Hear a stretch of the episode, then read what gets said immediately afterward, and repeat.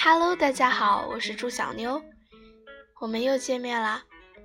今天分三个小故事。第一个小故事的名字叫做《绿色空间会让你更聪明》，Green is great for brains。第二个是不要午睡太久哦，Best time for a nap。则最后一个呢，是是时候轻声唱歌和说话了，Stay quiet to be safe。那我们先从第一个小故事讲起吧。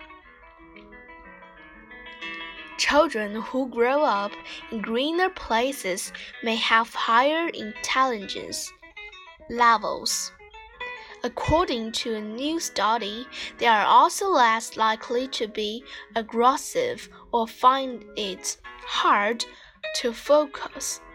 Green places have less noise. They also allow children to relax, exercise, and play with others. These activities are good for their health. Best time for a nap. How long should a daytime nap take?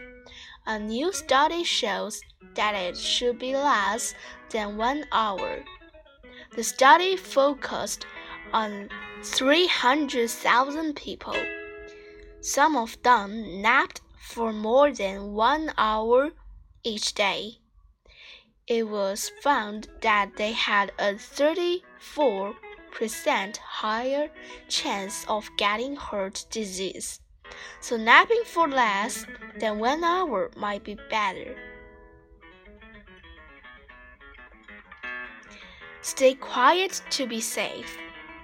A new study says that speaking or singing quietly can prevent COVID 19 from spreading. The virus spreads through the moisture that we breathe out. If you speak or sing loudly, more air comes out of your mouth, which makes it easier for the virus to spread.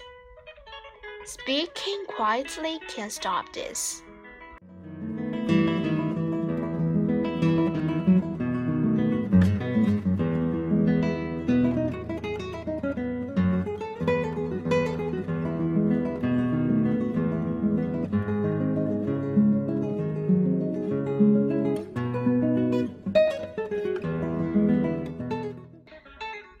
好啦，今天的故事就到此结束啦，我们明天再见。